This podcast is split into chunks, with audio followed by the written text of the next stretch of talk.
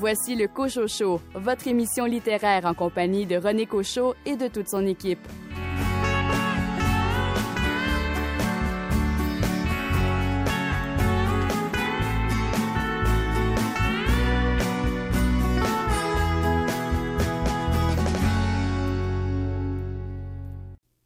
Le centre-ville de Sherbrooke accueille une nouvelle librairie générale et indépendante, la librairie Appalache. Sylvain Descours se lance dans cette aventure avec notre chroniqueur BD au Cochocho, David Lessard-Gagnon. La librairie Appalache à Pignon-sur-Rue, au 88 Wellington Nord. Toute l'équipe du Cochocho est heureuse de pouvoir compter sur ces deux passionnés de littérature et leur souhaite bonne chance. Ici René Cochot. Bienvenue à votre rendez-vous littéraire. Au sommaire de l'émission, Entrevue avec les deux Manitou de la librairie Appalache. Entretien avec Larry Tremblay et Pierre Lecrenier concernant la BD Le garçon au visage disparu. Coup d'œil sur les nouveautés en librairie. L'identité des finalistes des prix littéraires TD de littérature jeunesse et du Grand Prix du livre de Montréal. Et pour m'accompagner, Caroline Tellier, votre livre cette semaine? Je vous parle d'une belle découverte, La traque du phénix par Marianne Legault, publiée aux éditions Québec-Amérique. Et finalement, Richard Mignot, le roman policier qui a retenu votre attention. Je vous parle d'un deuxième euh, tome d'une histoire qui se passe à Vancouver, Détresse au crépuscule de Jacqueline Landry. Bienvenue au Cochocho.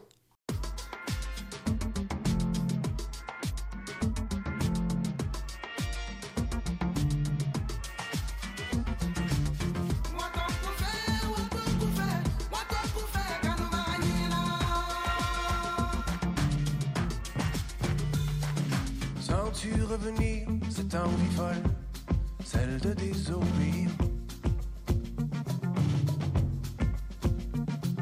Ça fait longtemps que j'ai lâché l'école et que tu n'as plus rien à rire.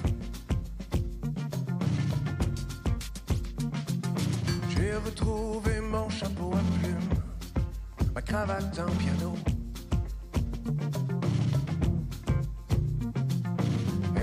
M'aimes jusqu'à perte de vue Est-ce que tu m'aimes jusqu'à perte de vue? Vas-y, lâche tout. Et Héloïse, ça fait mille ans que tu n'as pas joué dehors.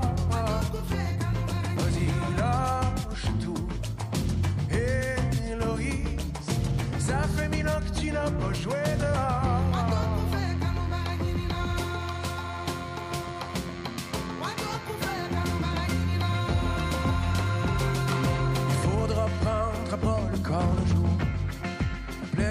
La nuit. Il faudra prendre tous les ascenseurs et s'embrasser dedans. Chante-moi encore jusqu'à ce que ça casse, que viva, viva Las Vegas. Et que tu m'aimes jusqu'à perte de vue tu m'aimes jusqu'à perte de vue.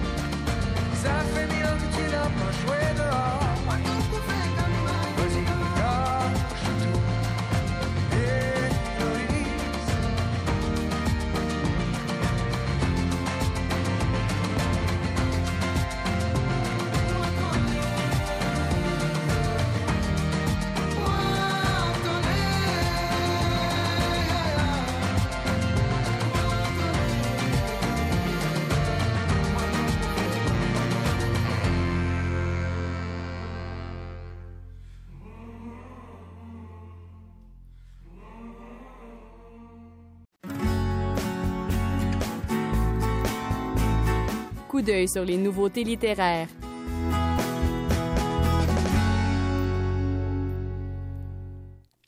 Le Centre du livre jeunesse canadien et le groupe TD ont révélé les livres finalistes pour l'année 2020.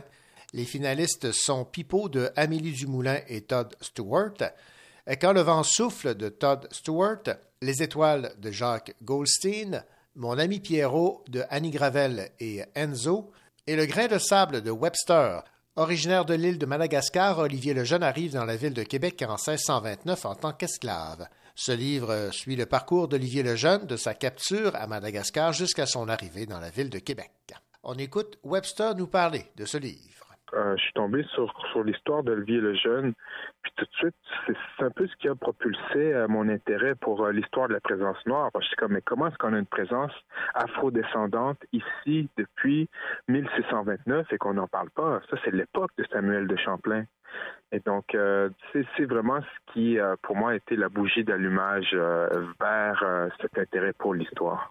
Puis euh, aussi, je pense que pour plusieurs personnes, pendant longtemps, euh, c'était peut-être une anecdote, une anomalie qui euh, ne se pas nécessairement bien dans la, la, la trame narrative historique euh, principale euh, qu'on nous raconte ici au Québec et au Canada. Comme je dis dans le livre, c'est inspiré d'un fait vécu. Et donc, moi, j'ai pris les différents points chronologiques qu'on retrouve justement notamment dans les relations des Jésuites et j'ai tissé une histoire autour de ça. Donc, euh, c'est pour moi un peu euh, ce qui aurait pu se passer. Naturellement, euh, c'est pas un ouvrage de référence. Euh, c'est un ouvrage, c'est une fiction inspirée d'un fait vécu. Et c'est ça, j'ai voulu un peu tisser le, de ce qui aurait pu être son parcours. Bonjour, mon nom est Richard Mignot. Je vous parle dans quelques instants d'un roman qui se passe à Vancouver, dans les quartiers malfamés de Vancouver, avec Jacqueline Landry qui nous présente le titre Détresse au crépuscule.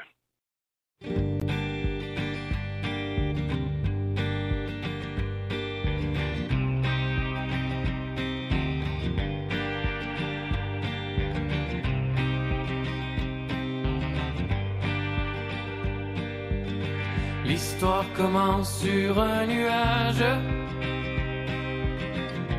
Petite goutte tombée du ciel. Jour gris écrit la première page. De là-haut, la terre est si belle.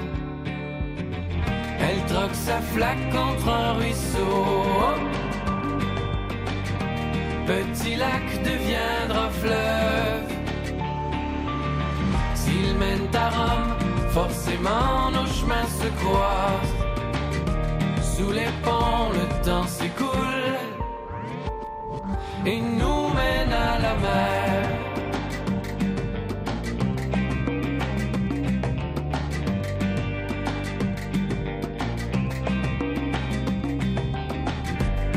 À chacun son départ, à chacun sa rivière.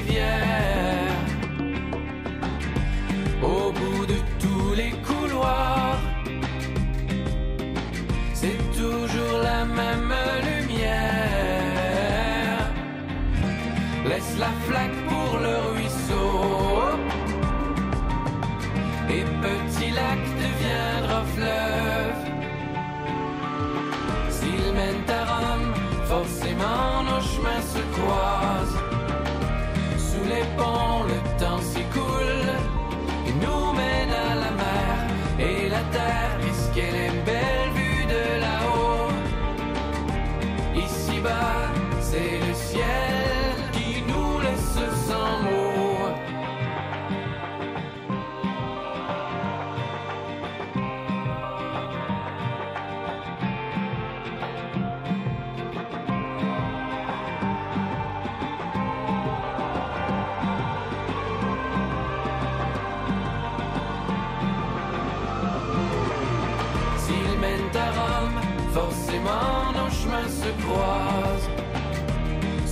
Ponts, le temps s'écoule et nous mène à la mer et la terre. Qu'est-ce qu'elle est belle vue de là-haut?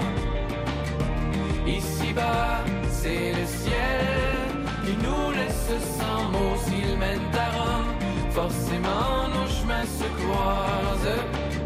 Sous les ponts, le temps s'écoule et nous mène à la mer et la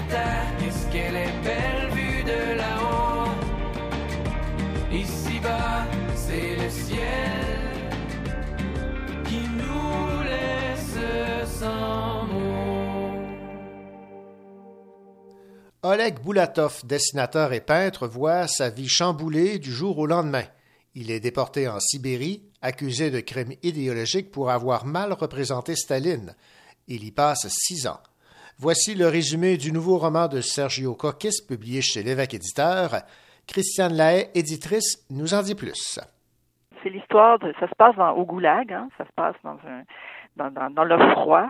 Mm. Euh, et euh, c'est un personnage de dessinateur qui, est, qui a été envoyé au goulag parce qu'il a fait un portrait euh, de Staline qui a été jugé euh, inacceptable, en fait. C'était pas assez flatteur. Et on sait que Staline faisait pas mal n'importe quoi. Alors, il est au goulag pour cette raison-là. Et euh, en situation de, c'est pas juste du confinement, c'est carrément de l'emprisonnement.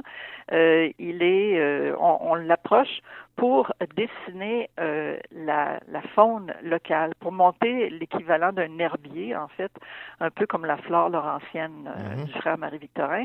Ben, on a besoin de lui pour dessiner les, euh, les plantes, euh, les fleurs et tout ça. De la, et puis c'est drôle parce qu'on n'imagine pas qu'il y en ait en fait. Hein. Pour nous, le goulag, c'est c'est pas du tout une région où il y aurait de la végétation, là, mais pourtant il y en a. Et il est embauché donc pour euh, dessiner.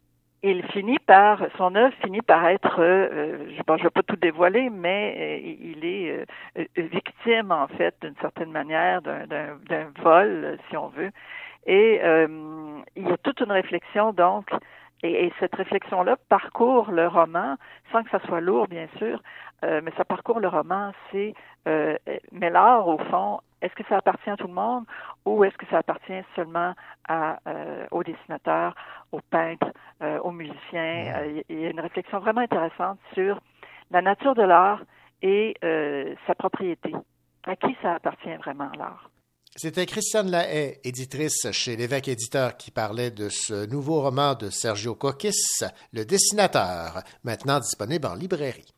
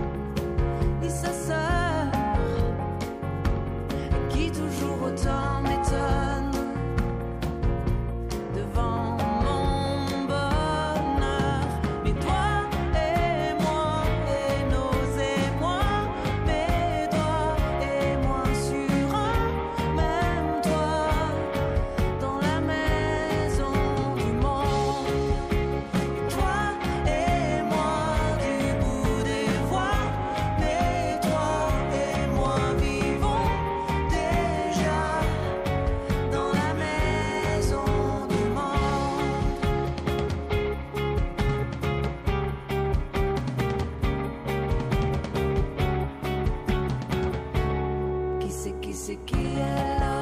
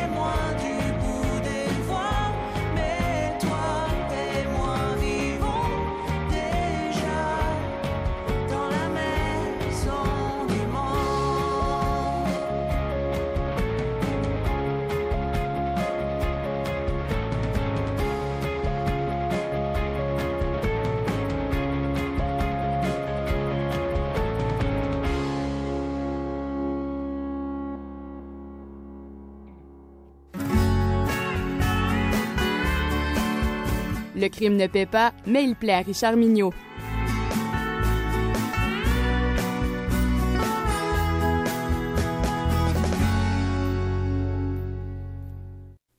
Richard Mignot, cette semaine, on se transporte à Vancouver, dans un quartier que connaît bien Jacqueline Landry, qui euh, est l'auteur de Détresse au crépuscule. Exactement, c'est un quartier assez pauvre euh, qui, euh, qui est propice à des romans noirs. Mhm. Je vous en parle immédiatement. Jacqueline Landry est journaliste de carrière dans le monde de la télévision. Elle a été chef d'antenne au téléjournal de la Colombie-Britannique pendant une dizaine d'années. C'est en se déplaçant dans les rues de Vancouver que l'idée lui est venue de ses romans réunis sous le titre de Le cri du West Coast Express. Donc, elle a écrit deux romans. Le premier roman s'appelait Terreur dans le Downtown East Side et le deuxième tome, qui vient toujours de sortir, s'appelle Détresse au crépuscule. Ces deux romans nous tracent un portrait sans compromis d'un quartier glauque et difficile du Vancouver des pauvres, des prostituées et des vendeurs de drogue et de corps féminins. Dans le premier tome, un tueur fou se met la terreur dans un quartier malfamé de Vancouver. Il s'attaquait sauvagement à des prostituées, les mutilait de façon épouvantable, les tuait et se débarrassait des corps le long de la voie ferrée. Il a fait six victimes en douze mois et toutes les victimes portaient une bague de pacotille au doigt.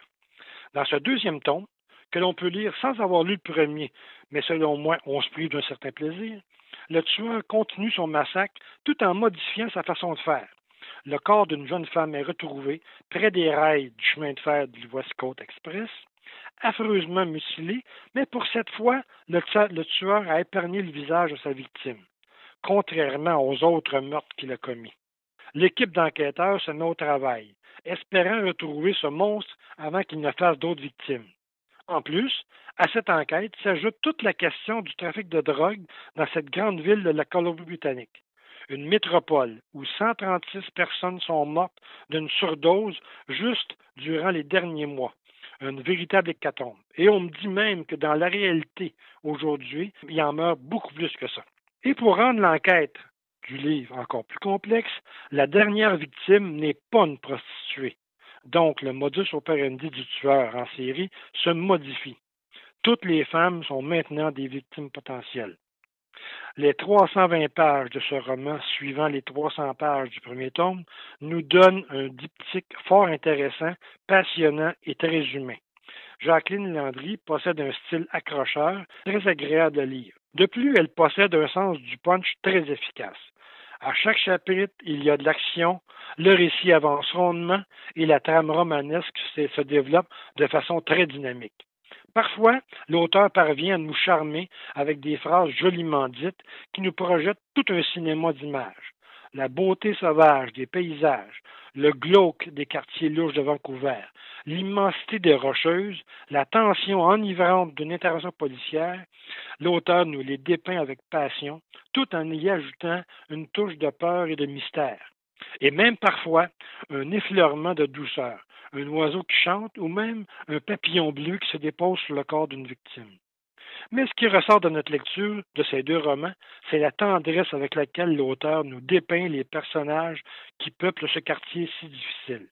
Comment ne pas être touché par le désespoir et la luminosité de Raymond, le sans-abri si attachant, par Sylvia, la toxico, prise dans un tourbillon incessant qui l'attire immanquablement vers l'enfer, par Inga, la prostituée, qui veut s'en sortir, mais qui recule à chaque pas qu'elle fait ou encore par Rachel, la jeune Québécoise qui tente de faire sa place dans le milieu des communications. Chacun supporte sa propre détesse et l'auteur nous les dépeint avec grande sensibilité. Ces deux romans sont plus que des romans policiers. Ils sont plus des témoignages sociologiques prenants, dressant le portrait d'une humanité poquée par la vie, avec un avenir tellement incertain, souvent inexistant. On dit souvent que le roman noir est le reflet d'une société dans son côté le plus sombre. Jacqueline Landry nous trace donc ce portrait d'un quartier de Vancouver, portrait qui ressemble sûrement à beaucoup d'endroits dans toutes les villes du monde. Ce que je retiens de cette lecture, c'est l'empathie de l'auteur pour les gens qui habitent ces quartiers, la détresse qui et la misère qui s'accroche sans possibilité de s'en sortir. mais c'est aussi l'humanité des personnes qui veulent les aider, qui leur tendent des bouées de sauvetage, qui souvent se dégonflent dès qu'elles touchent la souffrance et le malheur. Amateurs et amatrices de romans noirs et de romans policiers, je vous recommande donc la lecture de ces deux romans pour ce voyage au cœur de la misère et de la pauvreté. Nous n'en ressortons pas avec le sourire aux lèvres, mais sûrement plus conscients que près de chez nous, quel que soit l'endroit où nous sommes, il y a des personnes qui souffrent et qui vivent des drames humains terribles.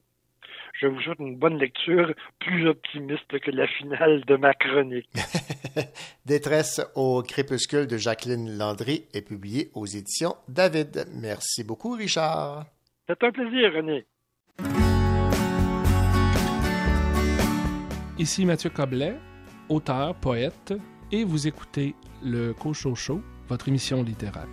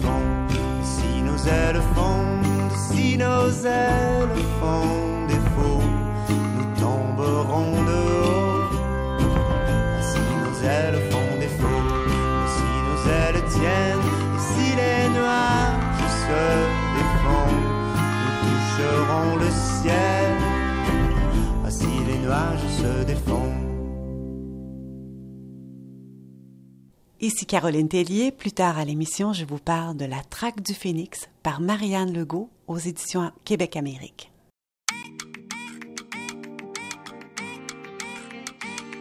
Si tu savais combien de temps j'ai passé à te chercher dans ta ville, à marcher, courir, frapper à toutes les portes que personne n'est venu ouvrir.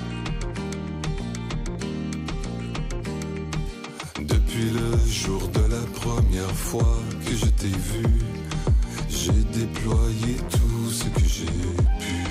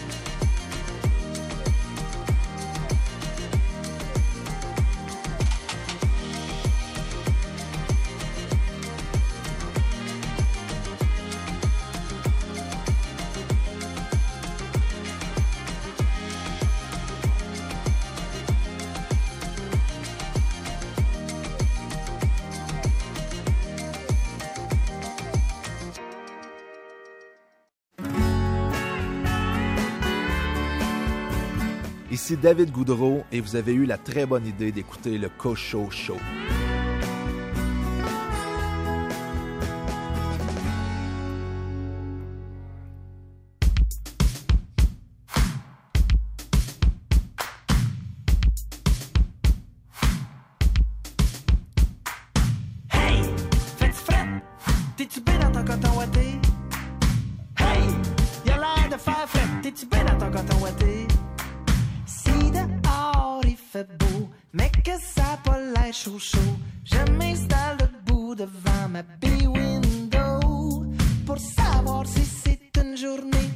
petite laine ou de kiwi. Je me fie sur le passant le moins habillé. C'est là que j'ouvre ma fenêtre et sans me gêner. Je lui demande comme si c'était mon bon body. J'ai dit, hey, fais-tu? On est-tu bien juste en coton ouaté? Hey, y'a l'air de faire fret. T'es-tu bien dans ton coton ouaté?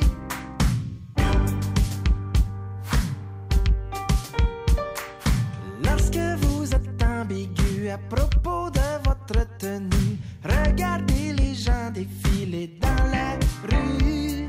Un col en V, un col roulé, des bardeurs ou froc doublé. Est-ce une bonne journée pour sortir en bustier? Un pantacourt ou un pantalon? Grosse combine ou bas de nylon?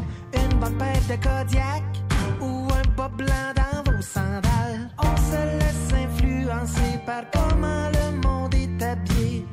Pourquoi espionner en cachette?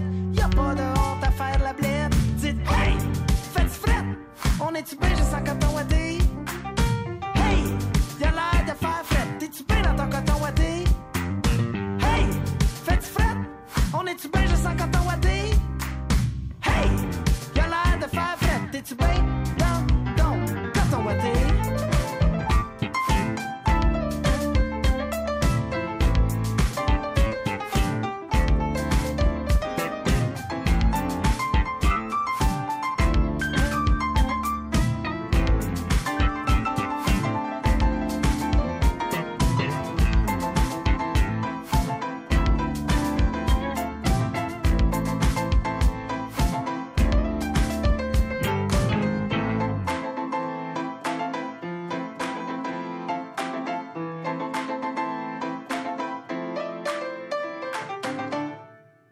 Les finalistes du Grand Prix du Livre de Montréal 2020 ont été révélés. Il s'agit de Martine Delvaux pour le Boys Club aux éditions Remue Ménage, Pierre Neveu pour L'espace caressé par ta voix aux éditions Le Norrois, Kay Kellogg, Dominoes at the Crossroads aux éditions Esplanade Books, Patrick Nicole, auteur de Sherbrooke pour les manifestations aux éditions Le Cartanier, et Pierre Sanson pour Le Mammouth aux éditions Héliotrope. On écoute Pierre Sanson nous parler du personnage qu'on retrouve dans son roman Le Mammouth. je suis tombé sur cette histoire-là de Nikita Zinchuk et j'avais jamais entendu parler de cette histoire-là et j'ai été vraiment absorbé. Je suis devenu un peu fou. J'ai fait une recherche un peu folle qui m'a passionné. C'est un personnage qui a vraiment euh, existé et qui a et dont la mort, notamment les obsèques, Mhm. ont causé une autre émeute euh, très violente dans le quartier, réprimée de façon très brutale par les, autorités. Et euh, mais tout ça, moi, j'en avais jamais entendu parler. Et pour moi, c'est important qu'on puisse affirmer que, contrairement à ce qu'on essaie de nous faire croire, le Québec n'a pas traversé les années imperméables à l'histoire, comme qui se passait partout dans le monde, notamment le mouvement communiste la lutte des classes ou du, mouvement ouvrier. Il aurait bousculé, peut-être tassé ou aurait fait fi de l'ordre du, euh, policier et le policier lui aurait, lui aurait tiré une balle dans le dos.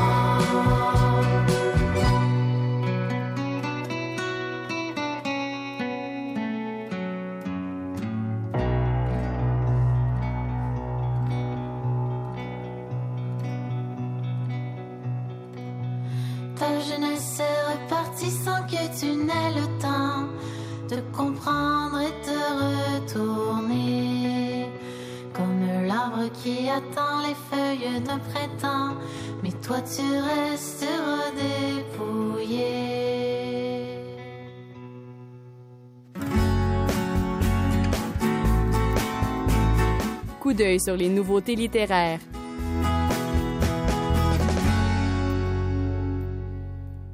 Michka Lavigne nous arrive avec une nouveauté aux éditions de l'Interligne, Copo. Copo, en fait, raconte l'histoire d'une relation qui s'effrite, des choses qui se terminent, de ce qui reste après. Copo présente la fin de l'amour dont s'en ravage. On écoute Lisanne Rowe-Leblanc des éditions L'Interligne nous en dire plus. C'est deux personnes qui sont euh, en fait, c'est un, couple, ou du moins ce qu'il en reste, euh, qui sont un peu suspendus dans un temps. Euh, euh, c'est assez intemporel, en fait. On ne sait pas trop euh, euh, ça dure combien de temps, où est-ce qu'ils sont, tout ça. ça c'est un peu dans le, dans le domaine du, du rêve. Hein. On les sent comme c'est ça, dans un lieu indéfini, comme, comme dans un rêve. et puis les deux, donc l'homme et la femme, se parlent, mais souvent, ça semble être comme un dialogue de, de sourds, comme si l'un n'entendait pas l'autre et ils faisaient juste se parler à eux-mêmes. Euh, puis il y a beaucoup de résignation aussi. On sent donc que, que l'amour a été là, mais que l'amour s'est enfui. En même temps, il n'y a pas vraiment de euh, comment dire, d'action pour, disons, dire, OK, ça va, je te quitte, je m'en vais, ou comme ça. On dirait que les, les, deux personnes sont comme engluées dans leur couple, euh, effilochées, si on veut, euh, comme s'ils étaient dans un, dans un nid euh, en forêt, puis qu'ils n'arrivaient pas à en sortir. Euh, d'ailleurs, on sent, Mishka s'est inspiré de l'univers d'un artiste canadien qui est, en, qui est assez, qui, qui est dans des teintes de, de brun, qui, qui, qui a pour thème la nature, les animaux, tout ça, puis on sent cette présence-là euh, vraiment forte dans le texte de Copo. Donc souvent, les personnages vont raconter des rêves, il y, a des, y a des oiseaux, il y a des corbeaux, ils sont, euh, ils touchent des arbres, donc il y a quelque chose de, de très organique, euh, de très c'est ça, de, de, lien avec la nature, comme si, puis comme si les personnages eux-mêmes prenaient racine un peu et avaient de la difficulté à s'extirper d'une relation euh, euh, amoureuse qui, euh, s'essouffle. Puis Mishka, ben c'est toujours une langue extraordinairement belle, donc malgré que ce soit un sujet quand même peut-être un peu triste, un peu déprimant, c'est toujours il y a des très très belles trouvailles, de beaux dialogues ou, monologues, et puis c'est un, une pièce d'une grande beauté. C'était Lisandro Leblanc qui parlait de cette nouveauté de Michka Lavigne, Copo, aux éditions L'Interligne, maintenant disponible en librairie.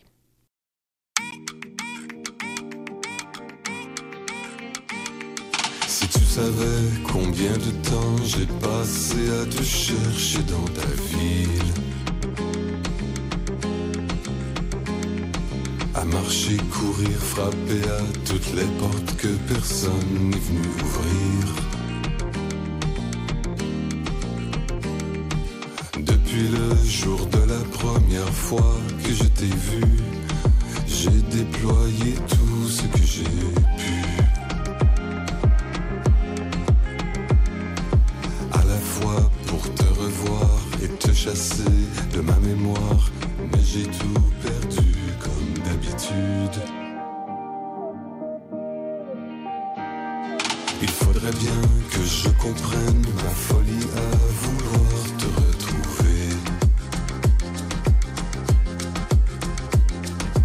Après tout, nous n'avons qu'échangé quelques regards sans se parler. Presque une étincelle dans tes yeux tristes, une ficelle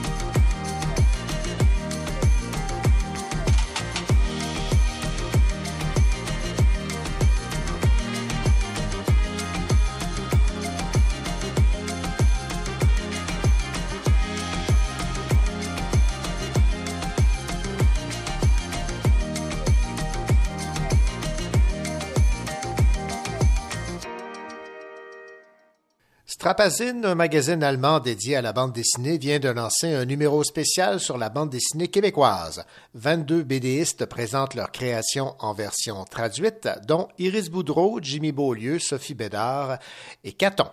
La sortie du numéro 140 de Strapazine devait coïncider avec la mise à l'honneur du Canada à la foire du livre de Francfort. Hélas, l'événement est présenté en version numérique en raison de la pandémie.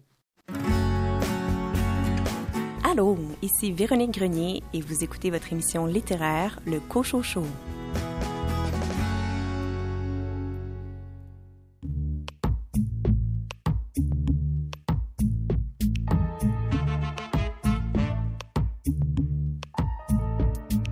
Mon nom c'est Andy, mais tout le monde m'appelle Candy. Même quand je suis sûr comme un bonbon, j'ai jamais raison. Parce que je connais pas grand chose dans vie. Je fais des affaires illégales de manière très amicale. Je sais que le monde va mal, mais pour moi tout est normal. Parce que je connais pas grand chose dans vie. À part que le rose c'est joli, autant sur les gens qu'en dedans. Là je parle des vêtements et du sang, bien évidemment que je connais pas grand chose dans vie. À part que les chauves-souris ont des cheveux, c'est curieux, est-ce qu'elles nous auraient menti? Candy, can't you see? Que je suis candidat? Qu'en dis-tu, toi, quand tu vois pleurer de joie? La vie est vide de sens ici, on ne saisit pas la chance qu'on a de vivre à fond à chaque fois. T'as raison, arrêtons de se prendre la tête. euh, Sortons et allons faire la fête. Euh, Certes, on vit dans un certain confort, fait que ça sert à rien de se faire du tort avec au Sénat. Puis le pétrole d'Alberta. Dans les deux cas, ça pue pis ça coûte cher. Ici, on a des gars qui auront plus de salaire parce que demain la shop va fermer. Pourtant, tout le monde sait que c'était bien subventionné. La crosse est finie, les boss sont partis vers leur retraite dorée. Avec la poudre d'escampette et la poudre. Après ça, on dit que c'est moi le criminel ici. Candy, can't you see? Je suis candidat? Qu'en dis-tu, toi, quand tu me vois pleurer de joie? La vie est vide de sens ici. On ne saisit pas la chance qu'on a de vivre à fond à chaque fois.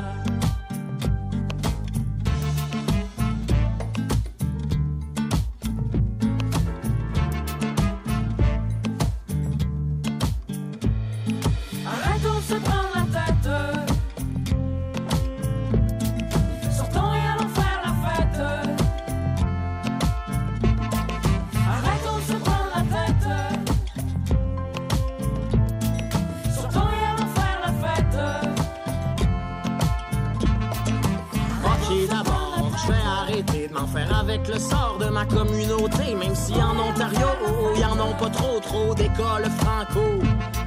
S'excuser de vivre en français, c'est comme demander Je peux-tu respirer là, s'il vous plaît? Mais jamais nous nous mettrons à genoux. Whatever you tell us to do. Jamais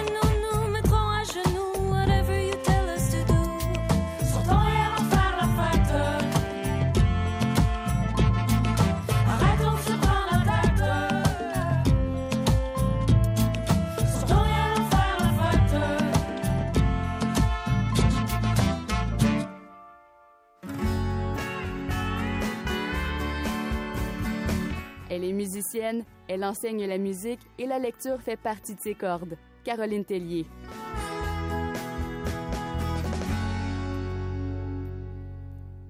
Caroline Tellier, vous allez nous parler cette semaine d'un livre qui vous a beaucoup plu, me disiez-vous, La traque du phénix de Marianne Legault. C'est chez euh, Québec Amérique. Peut-être dans un premier temps nous proposer une entrée en matière de ce roman? Oui, tout à fait. C'est un roman euh, un peu mystérieux au départ parce que le prologue nous place vraiment dans le mystère. Et on comprend le sens de cette scène, de cette première scène-là seulement à la toute fin du roman. Alors, vous me disiez, à Caroline, qu'on suit principalement trois personnages là, dans ce roman La traque du phénix. Le phénix. Alors vraiment, c'est le personnage important du roman. C'est un itinérant, quelqu'un d'un peu perturbé, mais aussi un génie. On a aussi Sarah, une travailleuse sociale, et son amie Régine, une neuropsychologue. En fait, ces deux femmes ont peu de choses en commun, mais ce sont des grandes amies et leurs vies sont très très liées et elles se rencontrent régulièrement. Et voilà comment ça commence. Sarah, la travailleuse sociale, attise la curiosité de Régine en l'informant qu'un homme présentant des talents extraordinaires dans une foule de domaines a été aperçu à l'accueil Bono. S'ensuit un jeu de chat et de la souris. Et là, l'homme apparaît, disparaît, il laisse des traces de son génie un peu partout.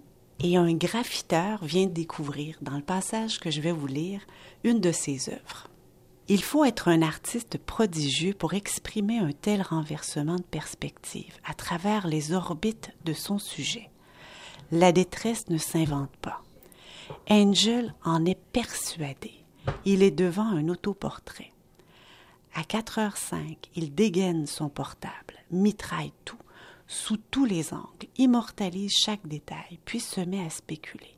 Et si ce n'était qu'un aperçu, un simple échantillon d'une collection où les pièces rivalisent d'inventivité. Par essence, un bombeur est un semeur. Le voyou se sent enfin une vocation, sortir ce créateur de l'ombre. Et là, il y a un danger à sortir ce, Oui. ce créateur de l'ombre. Imaginez-vous que même la GRC vienne qu'à le rechercher. OK, d'accord. Il y a même une intrigue. Ah oui, toute une intrigue. Donc, le phénix est traqué, Mhm. on le cherche, et le lecteur, voyez-vous, cherche aussi. Parce que Marie-Anne Legault nous amène dans toutes sortes de directions. Différentes histoires qui se déroulent à différentes époques, mettant en scène des personnages démontrant des aptitudes remarquables. On a de tout. Ces personnages aux aptitudes remarquables sont des virtuoses en cuisine, en peinture, en musique. Je vais vous lire un passage de- du virtuose, le cuisinier virtuose. Comment arrive-t-on à déployer un art si beau que le croquis vous arrache une larme, sinon le cœur entier, à la seule pensée de ne pas pouvoir revenir en arrière? Chacun réalise au moment de déglutir que le plaisir de la bouche est un bonheur évanescent. La seigneura Fortuny, chercheuse à l'Institut de recherche biomédicale et voisine de table de, de Monsieur K, ne cache pas sa délectation. Sous le palais, chaque ingrédient entonne son cantique dans une composition digne des madrigaux de Monteverdi. Et puis dans le roman, on retrouve aussi des pages qui portent le titre de Journal du Babylonien. Et ça ponctue le roman un peu partout. Et dans ces pages du journal, on retrouve de belles phrases scientifiques, philosophiques. Je vous en lis une. Un virtuose est avant tout un être doté d'un esprit mathématique. Qu'il soit peintre, compositeur ou poète, le génie appartient à celui qui maîtrise l'art du parfait dosage. Le grand Goethe lui-même ne faisait aucune distinction entre l'art et la science. Couleurs, notes, lettres ou épices, la grandeur est dans la mesure. Le calcul, infinitésimal des proportions. Il s'agit de trouver la balance idéale des ingrédients, celle qui fera d'une œuvre un chef-d'œuvre. Il y a différents sujets, si j'ai bien compris, qui sont abordés. là. Oui, exactement. Donc, Marianne Legault aborde de nombreux sujets dans ce roman, donc plusieurs arts, plusieurs euh, sciences. Elle va parler d'amitié, de génie, de la folie. Euh, il y a même des passages sur la guerre, les tranchées, les séquelles post-traumatiques. J'ai appris un terme que je connaissais pas, l'obusite, les limites de la science. Euh, en fait, j'ai lu qu'elle avait publié plusieurs ouvrages de référence et qu'elle a mis cinq ans pour écrire ce roman. Elle nous plonge dans tellement d'univers euh, différents, ça semble très bien référencé, justement. Tout est bien dosé, c'est très très bien écrit, tout a été intéressant. Vraiment, c'est un livre intéressant qui nous amène dans toutes sortes de directions, très divertissant. C'est un livre très québécois parce que notre personnage principal est ici. Euh, ouais, c'est un très bel ouvrage. Alors, ce très bel ouvrage, là pour titre La traque du phénix, c'est de Marianne Legault chez euh, Québec Amérique et euh, évidemment, vous nous avez euh, gardé une pièce musicale pour aller avec la thématique de ce roman La traque du phénix. Alors, quel est votre choix de nous proposer? Alors, je vous propose le quatuor numéro 1 de Ginastera, le premier mouvement. En fait, c'est interprété par le quatuor Andara, qui est un quatuor de jeunes virtuoses, donc un roman sur, les virtu sur un virtuose. Je vous présente de jeunes virtuoses qui sont d'ici, qui sont du Québec et même une des musiciennes est de Sherbrooke. Ils ont lancé ce CD récemment qui a été enregistré à l'église Sainte-Élisabeth à North Atley, donc tout près. Et euh, je vous fais écouter justement cette première pièce là, euh, de Ginastera. On l'écoute. フフフフ。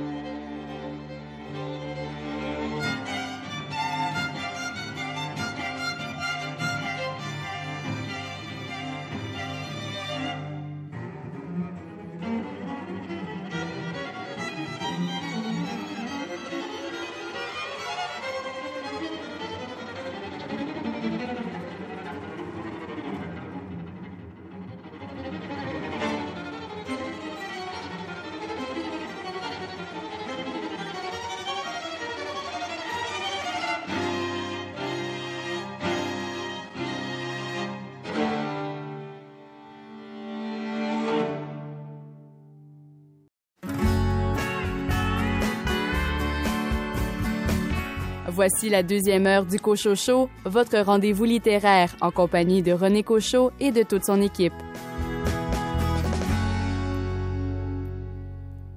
Au cours de cette deuxième partie d'émission, une entrevue avec Sylvain Descours et David Lessard-Gagnon de la librairie Appalache, située au centre-ville de Sherbrooke, qui vient d'ouvrir.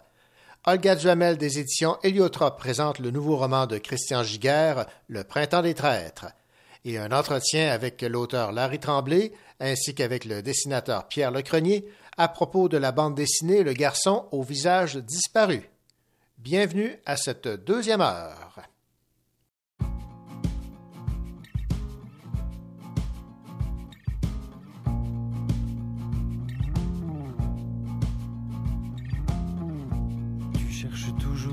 Famille, le laid, toi tu sais ce que tu veux, ce qui te plaît. Paris c'est trop petit pour toi, tu préfères partir à dos doigts, parcourir de ta langue les corps des anges de la drague incolore.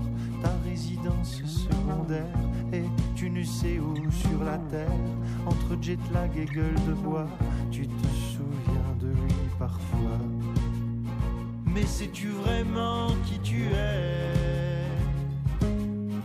Mais sais-tu vraiment qui tu es?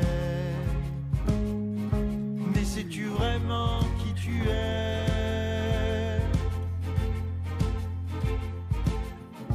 Tes yeux sont des lasers broyeurs, tu préfères jouer les agresseurs, t'adores faire l'amour à quatre pattes, tu es né en 84, tu te regardes sur l'écran, tu fiches tes rides dans le temps, dans les airs grâce à lui, grâce à ton grand frère. Toutes ces photos de ta vie, tu les regardes dans ton lit, elles ne te laissent jamais seul, ton image sera ton linceul. Mais sais-tu vraiment qui tu es?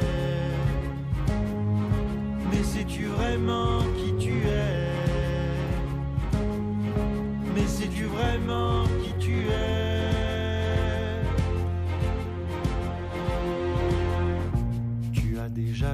l'Asie, les Amériques sont tes amis. Quand tu nous parles de l'Europe, tu dis d'elle qu'elle est une salope. Tu aimes adorer ceux qui mentent, le passé tu le réinventes. Ta honte tu ne la racontes pas, ton histoire tu ne la connais pas. Tu es l'enfant de ta patrie, tu aimes salir ta dynastie, choisir un chemin déjà tracé, marcher loin des routes enneigées. Mais sais-tu vraiment qui tu es? Mais sais-tu vraiment qui tu es? Mais sais-tu vraiment qui tu es? Le ciel tu le visites souvent. Des nuages pris entre les dents. Tu voudrais partir sur la mer comme les marins de Toujours noyés dans tes contraires. Mais sais-tu vraiment qui tu es? Mais sais-tu vraiment qui tu es? Mais sais-tu vraiment qui tu es?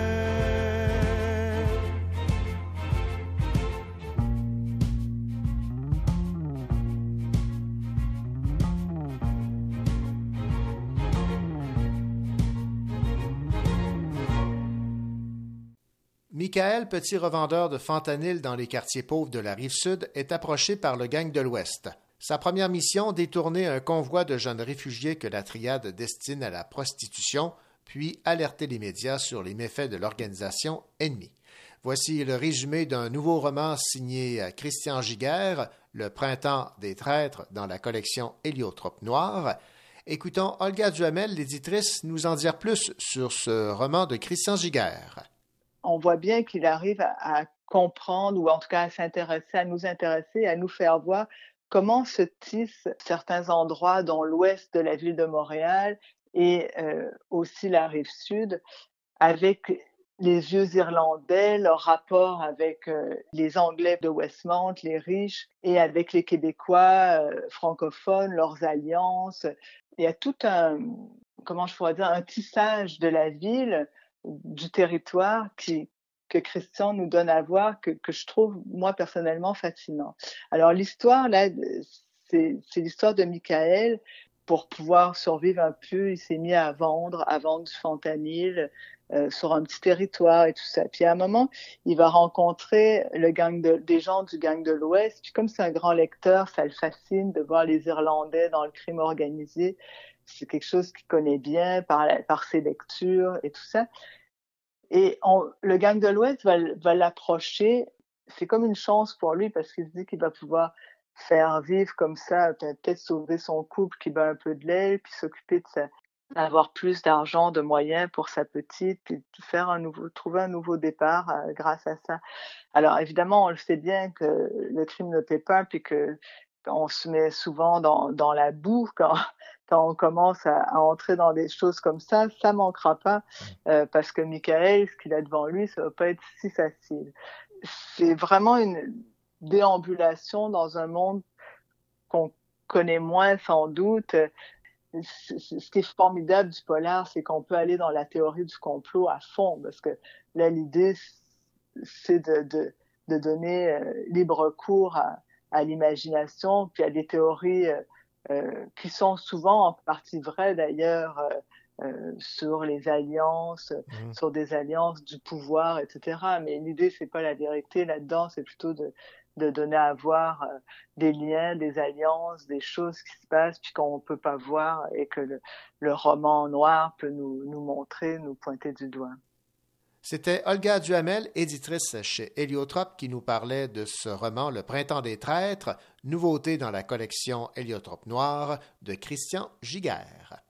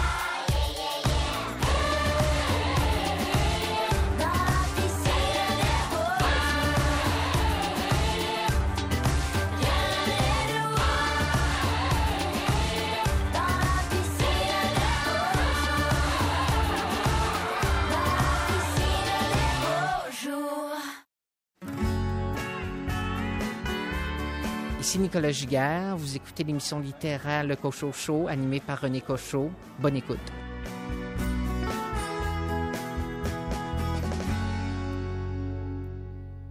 Le centre-ville de Sherbrooke accueille une nouvelle librairie générale et indépendante. Elle a pour nom cette librairie, la librairie Appalache. Son propriétaire Sylvain Descours et ce dernier se lance dans l'aventure avec euh, le libraire David Lessard Gagnon.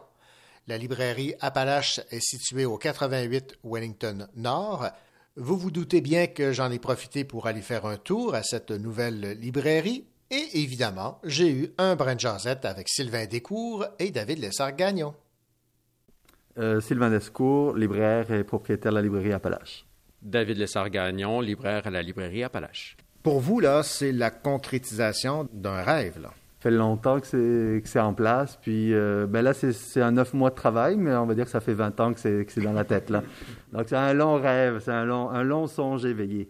Sais, je pense que ça revient plus à, cette idée de rêve euh, qui était euh, évoquée en début d'entrevue. Sais, ça donne que, que le, je, je vivais la même situation psychique là, que, que Sylvain. Moi aussi, depuis des années, je rêvais, puis ça m'habitait. Puis euh, Sylvain, euh, de son côté, a décidé un jour de, faire le pas puis de se lancer. Puis quand j'ai eu vent du projet, je me suis dit, voilà quand même une, fenêtre se présente à moi de, réaliser ce rêve-là. Sais, c'est pas moi qui l'aura initié, mais Colin, c'est aussi important que ça. Moi, ce que je veux, c'est vivre dans un milieu de vie, dans une librairie euh, indépendante qui... Parce que je partage tout à fait ces valeurs-là que Sylvain a nommées. Je crois au livre, je crois au centre-ville, je crois au commerce de proximité, à cette mixité de mandats que peut avoir une librairie qui est un commerce, mais qui peut aussi être un vecteur culturel, mais même au-delà de ça, un vecteur humain, rencontrer des gens, puis euh, c'est ça, faire fructifier euh, une belle énergie comme ça. Fait que c'est ce qui m'a attiré, puis euh, on s'en est parlé, on s'est rencontrés, puis euh, rapidement, euh, c'est devenu évident qu'on allait faire ça ensemble. tu sais. Certains vont dire que c'est un pari risqué. Le domaine de la littérature au Québec euh, a des, et des hauts et des bas. On est en période de pandémie. Euh, Le centre-ville essaie tant bien que mal d'attirer son lot de personnes. Est-ce que vous considérez que vous êtes audacieux, courageux? Il y a un choix rationnel dans tout ça. Le, milieu littéraire va vraiment bien, moi, je trouve. Puis, de façon générale, le livre se porte bien, se porte mieux qu'il y a quelques années. Ce qui faisait un peu plus hésiter, c'était par rapport à la situation actuelle, le, coronavirus, le confinement, etc. Puis, euh, ben, les, chiffres parlent en quelque sorte, parce qu'il y a beaucoup de librairies indépendantes qui s'en sont pas si mal sorties. Les, les ventes de livres sont meilleures que l'année passée, donc il y a comme une bonne... euh, c'est sur une bonne dynamique. Après, pour ce qui est du centre-ville, l'autre partie de la question, euh, ben, c'est sûr que euh, pourrait y avoir plus de commerce. C'est sûr qu'il y en a qui s'en vont. Euh, après, je pense qu'il y a toujours une identité qui est là, puis une volonté des gens de le fréquenter et de le faire vivre. Et puis, ben, en toute modestie, la, la librairie va participer à ça, voire amener un peu plus d'achalandage, participer à cette dynamique. Donc, moi, j'y crois vraiment au centre-ville de ce point de vue-là. Je crois au livre, puis euh, au commerce local aussi. Donc, euh, tout, tout ça concorde. Hier, euh, on a eu une super journée, puis on a rencontré, euh, il y a des gens qu'on connaissait, mais il y a plein de gens qu'on connaissait pas non plus, puis on les a rencontrés, puis euh, je pense que c'est cette carte-là qui nous va nous permettre de, de faire se rencontrer des gens puis des livres. Sylvain, euh, je pense que vous voulez aussi animer cette euh, librairie dans le sens où vous aurez l'occasion de tenir des séances de dédicaces, des entrevues d'auteurs? Oui, vous avez tout à fait raison pour ça. C'est sûr qu'on on vend du livre, mais on veut que ce soit un, li- un lieu de vie aussi, comme un lieu qui vive. La librairie va bouger, ne serait-ce que dans l'organisation des rayons, mais en dehors de ça, euh, c'est sûr qu'on veut placer la librairie sur le paysage, dans le paysage culturel sherbrookeois, pas seulement au centre-ville, mais euh, que ce soit donc une- avoir des, des occasions, des événements très, très ponctuels ou avoir une programmation à l'année, c'est vraiment un souhait qu'on veut avoir. Euh, ça, on va travailler là-dessus pour pouvoir mettre ça en place, proposer une programmation de qualité, que ce soit des lectures, que ce soit des rencontres, ou alors des choses plus occasionnelles, par exemple une résidence d'artiste, euh, un illustrateur qui veut venir là parler de son travail, un éditeur qui veut venir là parler de son travail. On est vraiment intéressé à ça. euh, parce que finalement, ben, c'est un, commerce, puis c'est un lieu de vie qui, qui ça va être une façon de, faire vivre ça, puis dans le fond d'avoir une interaction avec les différents acteurs culturels, que ce soit ben, euh, les libraires, les clients, euh, enfin bref, tout ce monde-là, que ce soit un point de rencontre ici. Puis si par exemple, euh, moi, ce que j'aimerais, c'est par exemple quelqu'un a un lancement de livre à faire, j'aimerais que par défaut, ils pensent nécessairement à la librairie. Elle est magnifique, cette librairie. J'aimerais qu'on fasse un tour guidé. Donc, euh, je fais ça avec David, peut-être? Si vous le voulez. euh, euh, ben, en rentrant, en fait, je pense qu'on on a gardé ça très épuré avec euh, un concept qui est vraiment tourné autour de la présentation des livres. Il y a un meuble dans lequel on a, on a placé la littérature de, genre, de genre. Donc, la science-fiction, l'horreur, le polar, suspense, et le roman noir, etc. sont dans ce meuble-là qui est rétro-éclairé. Je peux vous montrer. Ben oui, ben oui. Ah, ben voilà, c'est bien, c'est beau. Ouais, ben c'est ça. Quand on, euh, c'était un meuble pour euh, présenter des lunettes. Alors, euh, on se demandait un peu quoi faire avec ça. Puis finalement, ça sert éminemment le livre. Fait que on, on aime beaucoup cette section-là. Il y a un beau meuble de présentation qui a été fait par les, les douze mains de Sylvain et, et André qui ont qui ont fait euh, la plupart des ameublements ici. On a aussi euh, toute une section euh, de livres pratiques et de beaux livres, des livres d'art, ce genre de trucs-là. Euh, ici, on a un- un- une, belle section qui est en face de la caisse, euh, qui est euh, mixte d'une certaine manière. On a toute la fiction d'ici, c'est-à-dire les contes, les romans, les recueils de nouvelles, etc. Et on a aussi la section de la non-fiction qui a, débordé ici d'une certaine manière, avec des biographies, des, des récits, textes d'opinion, la section histoire également. Parce que de l'autre côté, en face, il y a aussi toute une section de non-fiction. Et là, ben, c'est la section, j'imagine, que vous préférez, la section bande dessinée, roman graphique? Euh, oui, effectivement, euh, les meubles sont super beaux, on les aime beaucoup. Euh, le, mur de fond est tout, en bois. C'est du merisier et de l'érable. Puis ça donne un résultat fantastique. Je trouve que ça les met super bien en valeur. Puis Sylvain a beaucoup planché quand même sur euh, la manière de- de- d'installer les bandes dessinées pour qu'elles soient consultables. Le grand, grand, grand pan de mur, c'est toute la fiction d'ailleurs, qui n'est pas québécois essentiellement. Là. Ici, on a une table dédiée à la poésie? Oui, exactement. On voulait, euh, on voulait surtout pas mettre euh, la poésie dans le fin fond. C'est pas que Sylvain et moi, on, on est des grands lecteurs de poésie, soyons honnêtes, là. mais euh, on, on le voit que la poésie aussi intéresse beaucoup les gens. Il y a comme toute une nouvelle génération aussi. Euh, Les vingtenaires, là, les milléniaux, euh, donnent un nouveau souffle de vie à ce genre littéraire-là. Fait que je pense qu'ils ont un spotlight quand même pas mal intéressant.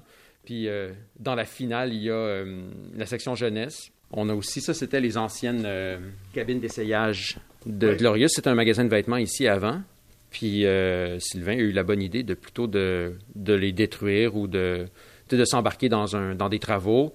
Euh, comment, euh, comment valoriser ces espaces-là tant que tels. Ah, tiens, euh, on va faire des, petites grottes pour les enfants. Fait que dans la section jeunesse, il y a effectivement un espace où les enfants peuvent, être des enfants tout simplement, avec des livres qui sont dédiés, qui sont hors stock, qui peuvent être manipulés sans aucun problème. Puis il, y aura aussi table à dessin, tout ça. Là, le concept sera bonifié aussi. Puis hier, ça a eu un bon succès oui. quand même. hein, les enfants, ils ont trippé là-dedans euh, beaucoup. Dans les magasins, on peut être frileux, tu sais, de voir les enfants, qu'est-ce qu'ils vont faire, où c'est qu'ils vont aller, qu'est-ce qu'ils... Puis euh, là, c'est comme un, un bel endroit d'accueil. Là, les enfants, on veut que les enfants se sentent bien, puis que les, les parents soient à l'aise de, de magasiner pendant ce temps-là, puis de voir que leurs enfants sont heureux, puis n'ont pas juste envie, envie d'aller dans la rue, par exemple. là. Sylvain David, longue vie donc à la librairie Appalache au centre-ville de Sherbrooke, 88 Wellington Nord. Exact, c'est tout à fait ça. On vous attend, on est prêt. Merci.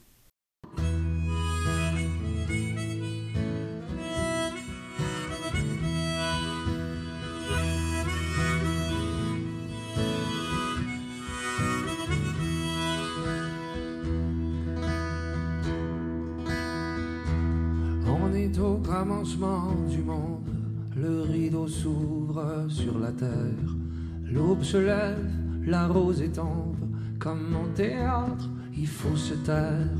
On est au commencement du monde, mais y a du sang dans les lilas, déjà les hommes et les colombes ne s'embrassent plus comme autrefois. On est au commencement du monde. On rêve. Comment, on rêve à quoi? L'enfance est tellement vagabonde, tellement qu'elle ne se souvient pas.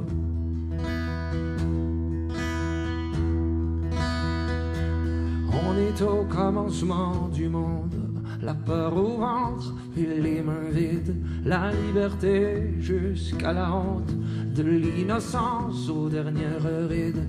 On est au commencement du monde, à la fois heureux et en colère. Le geste mou, les poings qui grondent, c'est un départ comme une autre bière. On est au commencement du monde, sur une terre abandonnée. Les idéaux sont sans royaume, tous les soldats ont déserté.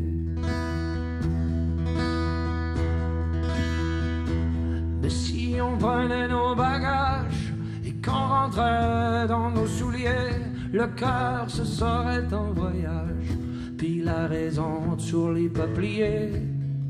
Alors la mer ou la montagne, ou peu importe l'horizon, les artisans sont mélomanes, ils chantent au parfum des moissons.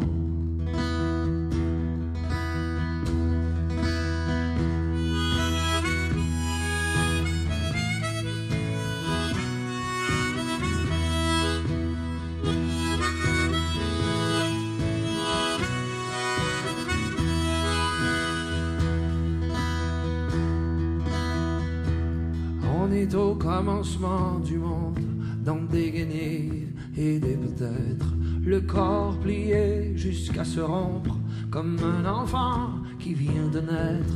On est au commencement du monde, il y a les mots et la manière, parfois la vérité se trompe entre la paix et puis la guerre.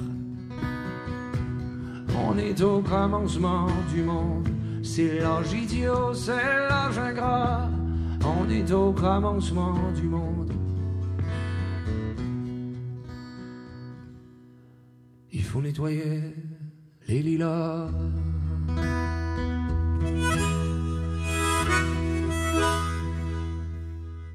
Les lauréats du prix du livre d'Ottawa et du prix littéraire de l'Association des auteurs et auteurs de l'Ontario français ont été dévoilés.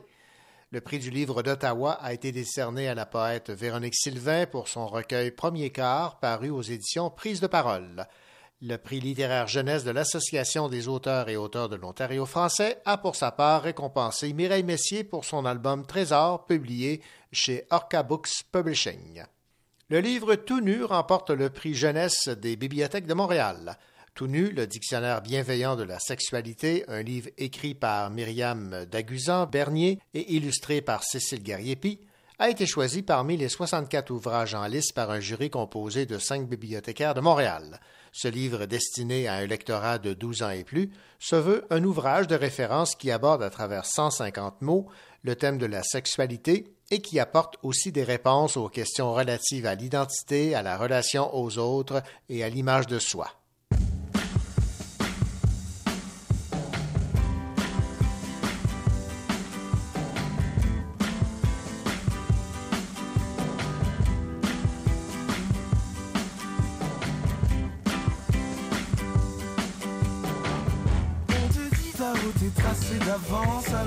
Gardes ce que tu penses pour toi.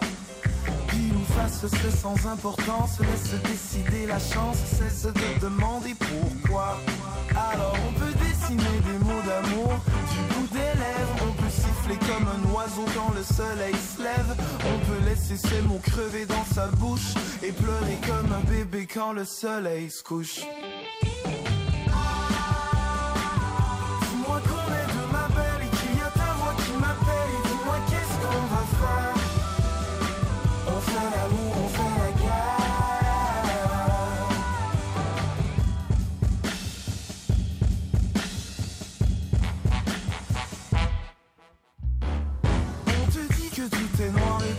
Qu'on est pour ou qu'on est contre et qu'il faudra choisir un camp. Ah non, allons voir S'il nous est permis de garder l'espoir. On peut dire à celle qu'on aime qu'on l'aime et qu'elle est belle. Recommencer tous les matins quand le soleil se lève. On peut viser tous les cœurs et ne jamais faire mouche Et rentrer seul quand le soleil se couche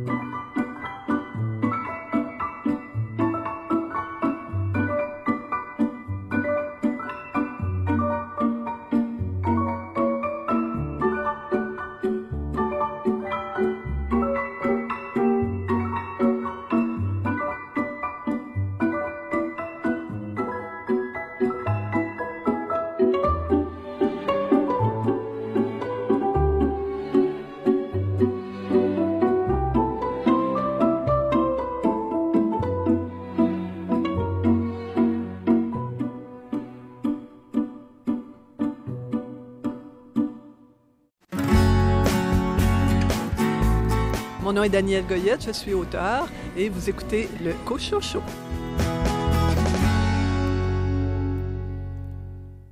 L'auteur Larry Tremblay publie Le garçon au visage disparu, un roman graphique pour adolescents illustré par Pierre Lecrenier aux éditions de La Bagnole.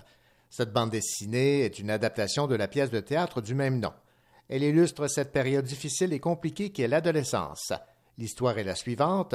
Le père de Jérémie est travailleur humanitaire en Afrique et il est enlevé. Jérémie s'enferme dans sa chambre après le choc et confie à son amie Jessica qu'il déteste son père.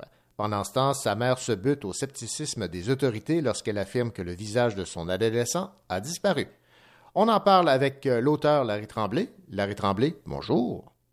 Oui, bonjour René. Larry, si j'ai bien compris, l'idée d'adapter cette pièce de théâtre, c'est vous qui euh, avez eu, eu l'idée d'une bande dessinée.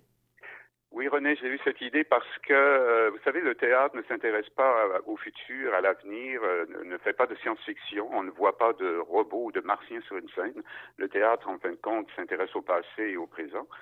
Mais lorsque j'ai créé avec le théâtre euh, Le Clou, Le garçon visage disparu sur la scène, j'ai proposé euh, de- un- un- une pièce de théâtre qui touchait au fantastique, au métaphorique. Et euh, donc, ce qui est très rare, parce que le fantastique, le théâtre n'y touche très très peu. Euh, ce qui fait qu'une fois que la pièce a eu son, sa vie, ils, ont, ils ont quand même joué presque trois ans et ça, ça a eu un très beau succès ici en France. Ben, L'idée m'est venue assez naturellement que cette histoire pouvait très très bien passer dans le médium de la bande dessinée. Il se trouve que j'avais pris un, verre de bière avec Pierre Lecrenier au Festival de la BD euh, peu de temps après. Ayant acheté ses livres, j'avais beaucoup aimé son travail d'illustrateur. Et puis je l'ai contacté, il habite Bruxelles. Et ça s'est fait tout de suite, il a dit ah, oui, oui, ça m'intéresse. Et puis on a commencé à travailler là-dessus et euh, proposer à la bagnole. Et puis voilà, ça a donné le garçon visage disparu.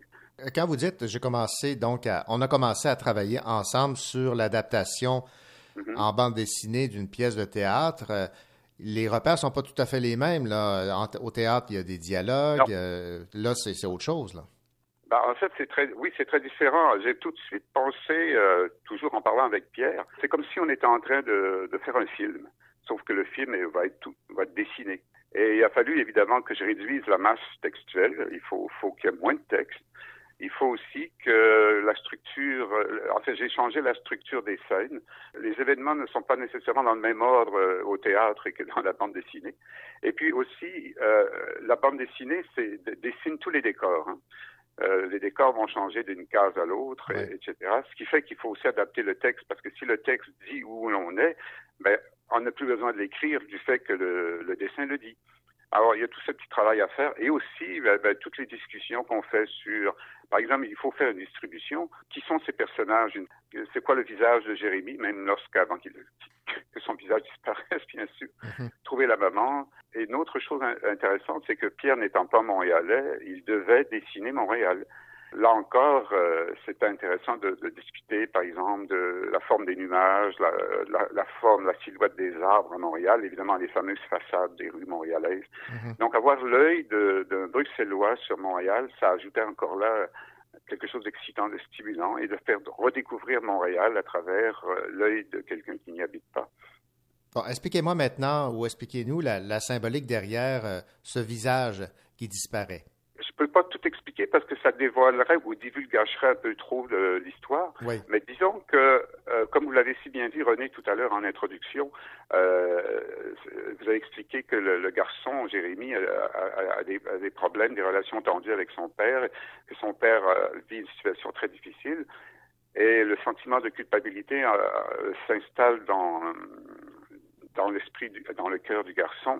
Et, et l'adolescence est une période difficile où on construit son identité, où on perd souvent ses repères, où on, essaie de se définir, où on se pose les plus grandes questions du monde. C'est-à-dire que la tension psychique intérieure de, de Jérémie fait en sorte que son visage disparaît, mais on n'apprendra qu'à la fin euh, de la BD euh, pourquoi vraiment c'est son visage qui, disparaît. Parce qu'il aurait pu être, euh, avoir un, autre symptôme. Ouais. Il, aurait pu devenir muet, sourd ou euh, de, devenir très malade. Mais donc c'est un symptôme métaphorique, évidemment, fantastique. Mais c'est relié aussi euh, au fait que Jérémie s'intéresse beaucoup, euh, comme beaucoup d'adolescents, aux, aux, aux morts vivants. J'ai utilisé beaucoup cette métaphore du mort vivant qui, qui pour moi, parle beaucoup de- du monde de l'adolescence. Parce qu'un mort vivant, c'est mort et vivant, les deux à la fois. Et je trouve que les adolescents sont très proches euh, autant de la vie que de la mort parce qu'ils vivent tout de façon très, très intense. Et que ça bouge énormément, ça, monte, ça descend. Et qu'ils se- ils se posent aussi, comme j'ai dit tout à l'heure, les, grandes valeurs de la vie, de la mort, justement, euh, de, Dieu parfois. Donc, je trouvais que cette métaphore du mort-vivant pouvait très bien installer euh, la problématique de, Jérémie. Ouais, et Jérémie, qui se confie à son amie Jessica, dit Il faudrait que je sois à moitié mort pour qu'il m'aime. Là aussi, il y a une Oui. symbolique derrière mort, vivant et cette relation avec son père. là. Oui, vous avez bien saisi, absolument, parce que son papa, euh, un homme très généreux, mais quand même parfois euh, insouciant par rapport à, à- à ses proches, euh, va donner beaucoup de son temps, de son énergie, de son amour euh, aux, aux- aux- aux les plus grands démunis de la terre, comme disait Jérémie, oubliant un peu son propre fils. Et lui se sent euh, jaloux un peu, il se sent délaissé. Et il, va aussi être euh, quand même un peu injuste envers son père parce que ben, est jeune, alors il, ne va pas nécessairement tout comprendre tout de suite euh, ce que son père fait vraiment et, il va s'en sentir coupable parce qu'il il- il y a aussi de la violence chez les adolescents, une violence que, que chaque adolescent doit apprendre à gérer, comme tout adulte d'ailleurs, mais en, mais en adolescent c'est disons un petit peu plus serré, plus tendu comme cette euh, gestion de la violence. Et j'ai aussi abordé cette, euh, question de la violence chez, Jérémy pour, euh, en fait, parler du monde dans lequel on vit actuellement. Mon point de vue à moi comme écrivain, c'est qu'on vit dans un monde global et ce qui se passe en Afrique, en Syrie, ce qui se passe présentement en Grèce, là où il y a des camps de, de- de- de- de migrants qui sont euh, dé- dévastés, ça nous concerne tous d'une certaine façon. Et donc, un écrivain écrit aujourd'hui euh, sur le monde. Alors même quand on écrit pour les adolescents, euh, on, on décrit pour le monde et les adolescents savent très bien qu'ils ne vivent plus que dans une ville, mais qu'ils vivent dans le monde entier. Ils, sont très bien au courant euh, avec Internet, les réseaux sociaux, ce qui se passe. Donc, j'ai voulu aussi installer l'histoire dans un cercle plus grand que celui d'une seule ville. D'où le, fait qu'il y ait un personnage qui vit euh, en Afrique pour travailler. Parlez-moi maintenant de cette, euh, mère qui, évidemment, aimerait bien retracer son mari qui a été enlevé en Afrique. Elle se bute donc à l'incrédulité des, des autorités. Il faut dire que lorsqu'on déclare que le visage de son garçon disparaît, euh, ça laisse un, peu, un peu sceptique. mais euh, c'est- Oui, est-ce que c'est un peu à l'image de, de, de souvent l'incrédulité qu'on a par rapport à- au problème des adolescents? C'est un parallèle? Ah ben oui, parce que vous savez, d'abord j'ai eu beaucoup de plaisir à écrire la scène de, de- au poste de police parce que bon, j'imagine une femme arrive euh, au, va au poste de police et dit je déclare la, la- la disparition du visage de mon fils. Ouais. Évidemment, c'est cocasse, c'est loufoque. Et, euh, c'est- c'est- et là, tout de suite, on pense que cette femme est folle, euh, qu'elle a des problèmes psychiatriques, et- etc., etc. Donc, ça installe tout de suite euh, un ton dans l'histoire et aussi à travers les, les illustrations de Pierre. Cette femme représente évidemment, ben, c'est c'est la maman, mais en même temps, euh, lorsqu'on a un problème, qu'est-ce qu'on fait? On cherche de l'aide. Et à travers cette aide, je vois les différents aspects de la société, les différentes façons de réagir à quelqu'un qui demande de l'aide. Euh, ce qui fait qu'à un moment donné, la, la pauvre maman, elle ne sait plus à qui demander de l'aide. Euh, Bon, elle, elle va à la police, mais ça c'est plutôt loufoque. Ensuite, euh, on lui réfère à un psychiatre. Oui. Euh, ensuite, euh, on, on pense que- euh, qu'elle est, euh, on la réfère à un prêtre. Euh, Ouais, pour un exercice, que ouais. on imagine que parce que le, le psychiatre, lui, euh, bon, je peux pas tout raconter dans Non, l'histoire, mais il a l'impression qu'il y a des des, des, des, des événements étranges, Mhm. surnaturels qui se passent dans la maison, comme comme s'il y avait des fantômes ou ou des apparitions étranges. Donc, euh, on euh, mais après euh, appeler un prêtre, mais ça fonctionne pas non plus avec le prêtre. Et euh, finalement, la solution va venir de, de Jérémie lui-même et de la tendresse et de l'amour de la mère pour son fils. Et euh, même, évidemment, je ne peux pas raconter la conclusion, la finale, parce que ça sera un petit peu dommage pour le, le futur lecteur. oui, bien sûr. Dernière question, euh, Larry Tremblay. Vous avez euh, travaillé comment, avec euh, Pierre Lecrenier, quand vous dites que vous l'avez approché pour la bande dessinée, aviez-vous un, un droit de regard sur chacune des illustrations? Comment ça a fonctionné? Ah ben écoutez, ça a été euh, d'abord un, un grand, grand plaisir de travailler avec Pierre. C'est un être admirable, hyper ouvert à- aux suggestions. euh, donc, euh, euh, bah, je l'ai rencontré à Bruxelles, je l'ai rencontré à Paris. Euh, on a fait beaucoup, beaucoup aussi de Skype. Et lui, en fait, euh, il m'envoyait euh, une partie de son travail et puis je réagissais sur, son travail, toujours en dialogue constant. Euh, peut-être vous donner un exemple. Bon, il, va dessiner euh, dans la maison de Jérémy, il va dessiner un escalier. Bah, je vais peut-être lui dire, écoute, peux- peux-tu penser à, à un escalier plus tragique? Et là, je vais le référer à Hitchcock, au film de Hitchcock. Dans les films de Hitchcock, il y a beaucoup d'escaliers. Et chez Hitchcock, l'escalier représente toujours euh, ou la sexualité ou l'accident futur. Il va arriver quelque chose. Donc, donc c'est un petit détail, mais je le dis à, à Pierre, et Pierre va redessiner l'escalier de la maison pour qu'il soit plus euh, négatif, plus, plus euh, porteur de, de, de- d'un suspense. Euh, euh, ou encore pour les autos. Euh, Pierre n'étant pas montréalais, a pu dessiner des autos qui font plus européennes. Alors, euh, je lui propose de, de faire une recherche pour que les autos soient plus américaines ou les chasse-neige, euh, qu'il y un chasse-neige puisqu'une partie de l'action se passe pendant l'hiver. Euh, oui, c'est, toujours des petits détails comme ça. Je vois. Euh, ou sur le visage d'un personnage que je propose de changer. C'est vraiment un dialogue constant. Et lui me propose, euh, pour l'idée des, des teintes, c'est, c'est Pierre évidemment qui a proposé ça. J'ai trouvé ça très très bien. Donc j'ai dit oui, on va on va travailler sur les les coloris. Au lieu de colorier les personnages, on va les, les installer dans des atmosphères de couleurs euh, qui, qui vont tout de suite donner un impact émotif euh, à la page. Vous étiez à l'aise avec le- le- la, bande dessinée pour vous lancer dans cette aventure-là? Ben, c'est, c'est très proche du parce que vous savez, j'ai fait de la mise en scène pendant quand même une vingtaine d'années, donc euh, je, je me sentais un peu comme de- dans un travail de, de mise en scène. Mais en fait, euh, j'aime beaucoup ça. Et puis en plus, vous savez, euh, un écrivain c'est solitaire. Là, j'étais beaucoup moins seul dans ce type de travail. J'étais avec Pierre. Et puis j'ai- on avait aussi l'éditrice de La Bagnole, euh, Lucie Papineau. Donc, elle aussi pouvait regarder notre travail et euh, nous faire des commentaires. Donc, avec plus de distance, puisqu'elle était euh, moins dans le projet comme nous. Donc, on pouvait aussi bénéficier d'un regard extérieur pour euh, changer des choses s'il le fallait. Ben, Larry Tremblay, euh, j'ai lu votre roman graphique, je l'ai trouvé euh, absolument euh, fantastique. Euh, les illustrations sont extraordinaires. Et dans quelques instants, ben, je vais m'entretenir avec Pierre Lecrenier pour qu'il me parle euh, du travail que vous avez euh, conjointement fait pour euh, publier ce roman graphique, Le garçon au visage disparu, aux éditions La Bagnole. Merci beaucoup pour cette entrevue. Ah ben, c'est moi qui vous remercie, René. Merci encore. Merci. Au revoir. Au revoir.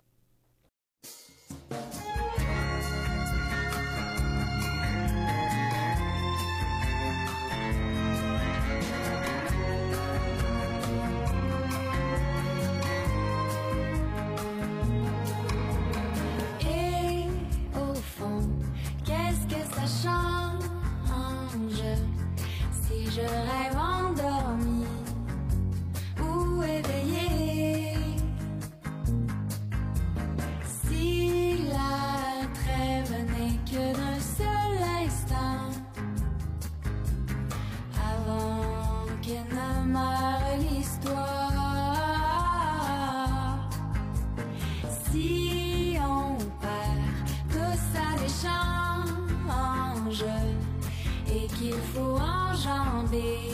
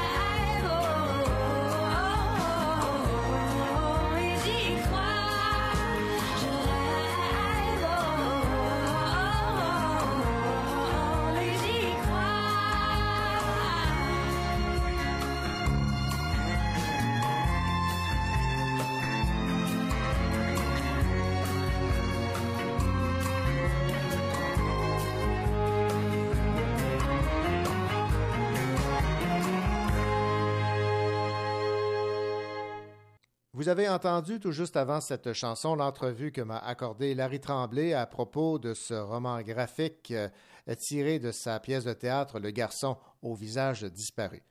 Écoutons maintenant l'entretien que m'a accordé Pierre Lecrenier qui a assumé les dessins de ce roman graphique. Pierre Lecrenier est né et vit en Belgique. Il a fait ses études à l'école de recherche graphique de Bruxelles en option graphisme. Il a fait la rencontre d'amis inscrits en section narration qui euh, le feront découvrir le monde de la bande dessinée alternative. C'est en 2012, avec la parution d'une première bande dessinée aux éditions Delcourt, qu'il décide de se consacrer à son activité d'auteur. En 2017, lors du Festival BD de Montréal, il rencontre Larry Tremblay, qui lui propose d'adapter en bande dessinée sa dernière pièce de théâtre, Le garçon au visage disparu. Pierre Lecrenier est également connu pour la célèbre bande dessinée Le Belge, qui a connu un énorme succès. Et dans l'entretien qu'il m'a accordé, le dessinateur a avoué que c'était tout un défi, parce que les dessins qu'on retrouve dans Le garçon au visage disparu sont nettement différents de ceux qu'on retrouve dans sa célèbre bande dessinée Le Belge. C'est très différent parce que dans Le Belge, on regarde le personnage de loin. Euh et ici, avec euh, Larry, bah, c'était l'occasion de rentrer euh, justement dans une histoire où il fallait s'attacher au personnage. Donc, il y a beaucoup plus de gros plans, par exemple, que je ne faisais jamais avant. Il fallait de l'atmosphère. Par exemple, j'ai travaillé beaucoup plus avec des flous.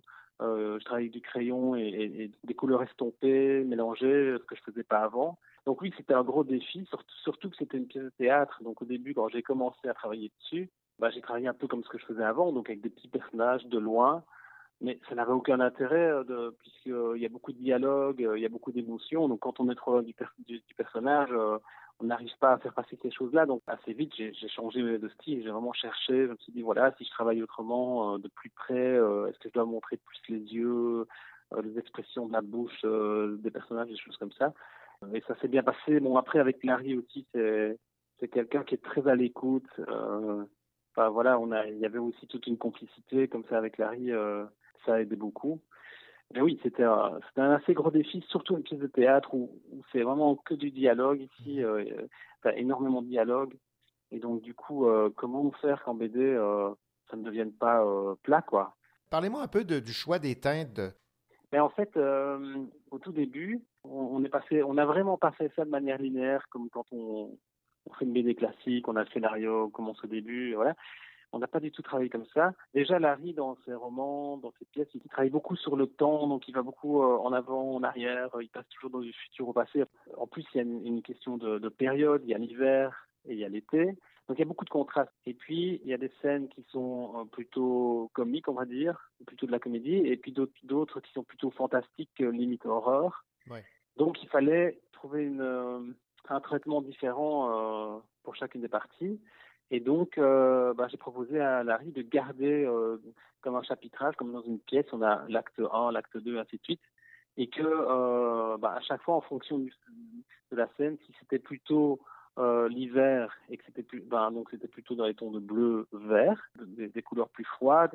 Quand on est plutôt dans des ambiances lugubres, jouer vraiment plus sur le bleu que sur le vert. Par contre, si on est au printemps, on va jouer plus sur le vert que sur le bleu. Et puis alors, euh, pour les périodes, pour, le, pour ce qui est des, euh, des scènes plutôt euh, d'horreur ou euh, euh, en tout cas dramatiques, alors là, je passais sur du rouge et jaune qui était, enfin voilà, qui est beaucoup plus violent. Et donc c'est vraiment en fonction des, des ambiances que je passais d'une couleur à l'autre. Et euh, voilà, on, on est parti là-dessus. C'était pas du tout des couleurs réalistes, mais c'était plutôt des couleurs d'ambiance. Dans certaines parties, on passe subitement au rouge et on comprend qu'on bascule dans l'horreur, alors que juste avant, on était, on, on était dans l'intimité, quoi. Pierre Lecrenier, est-ce que vous considérez que vous êtes sorti de votre zone de confort en vous lançant dans cette euh, aventure avec Larry Tremblay? Oui, complètement. C'est vraiment très différent de ce que je, je faisais avant. Mais je dois dire que je ne sais pas si c'est une qualité ou un défaut, mais euh, j'ai tendance à chacun des projets que je fais en bande dessinée ou, en illustration, parce que je fais aussi illustration, ben, j'ai tendance en fait à chaque fois euh, euh, remettre en question euh, ma technique.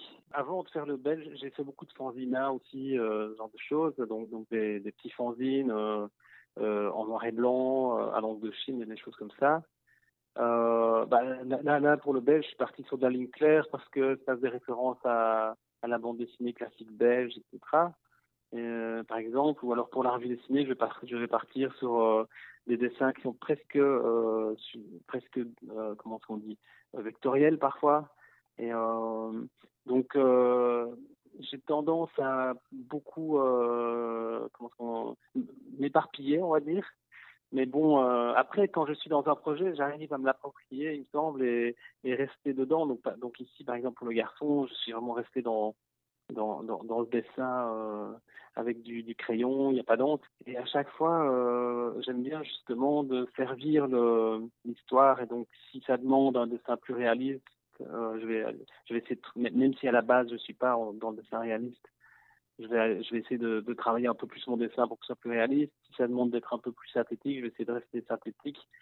Euh, Enfin voilà, c'est moi c'est ce qui me plaît justement euh, dans, dans le traitement d'une bande dessinée. Et j'ai une formation de graphisme, alors peut-être que ça joue parce que dans le graphisme on est toujours, euh, euh, enfin j'ai toujours considéré que ce qui compte c'est de, de faire passer euh, le message et donc euh, et- et pas son style à soi quoi. Donc ici c'est un peu la même chose. Je me dis euh, ce qui compte c'est que voilà l'histoire ici elle me plaît. Qu'est-ce que je vais utiliser comme euh, technique ou comme euh, comme style de dessin, comme traitement pour que ça ça traduise le mieux possible l'ambiance euh, de l'histoire quoi. Donc euh, euh, voilà, je, je n'applique pas mon un style prédéfini à l'histoire. J'essaie toujours de chercher ce qui conviendrait le mieux à l'histoire quoi. Voilà. Ben, Pierre Lecrenier, ça a été euh, un plaisir de discuter euh, avec vous du travail euh, d'illustrateur pour cette magnifique bande dessinée ou ce magnifique roman graphique qui a pour titre Le garçon au visage disparu, adapté d'une pièce de théâtre de Larry Tremblay. Merci beaucoup pour cette entrevue et j'espère que les Belges et les Bruxellois particulièrement vont, vont découvrir l'existence de cette bande dessinée en Belgique, même si c'est publié ici au Québec. C'est déjà énorme de savoir qui sort euh, là-bas à Montréal et au Québec quoi. Et merci beaucoup pour euh, euh, pour cet entretien. Au revoir. Au revoir.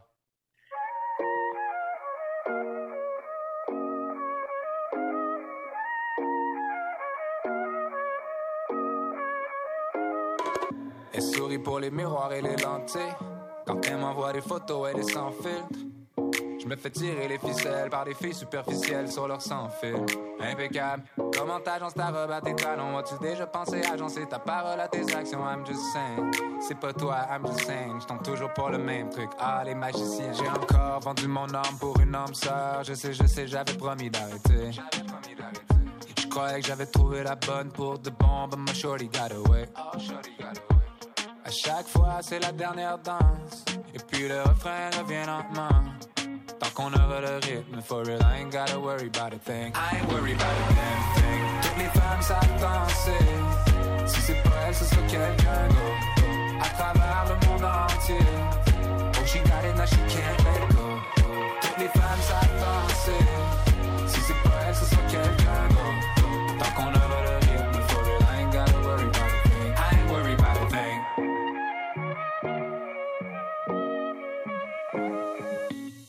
Tu m'attends sur ma deuxième ligne. Que tu rappellerais one of these days. Mais t'en fais pas, mon cœur est flexible. Tu peux le squeeze, mais pas le briser. Oublie le passé, on fait comme de rien. Tu veux passer la nuit, y'a aucun problème. Mais t'es mieux d'appeler la job. Dis que tu recommences à neuf, mais que tu travailles pas demain. J'ai encore vendu mon âme pour une âme sœur. Je sais, je sais, j'avais promis d'arrêter. Je croyais que j'avais trouvé la bonne pour de bon, but my shorty got away. Chaque fois, c'est la dernière danse. Et puis le refrain revient lentement. Tant qu'on aura le rythme, for real, I ain't gotta worry about a thing. I ain't worried about a damn thing. Toutes les femmes savent danser. Si c'est pas elle, ce sera quelqu'un d'autre. À travers le monde entier. Oh, she got it, now she can't let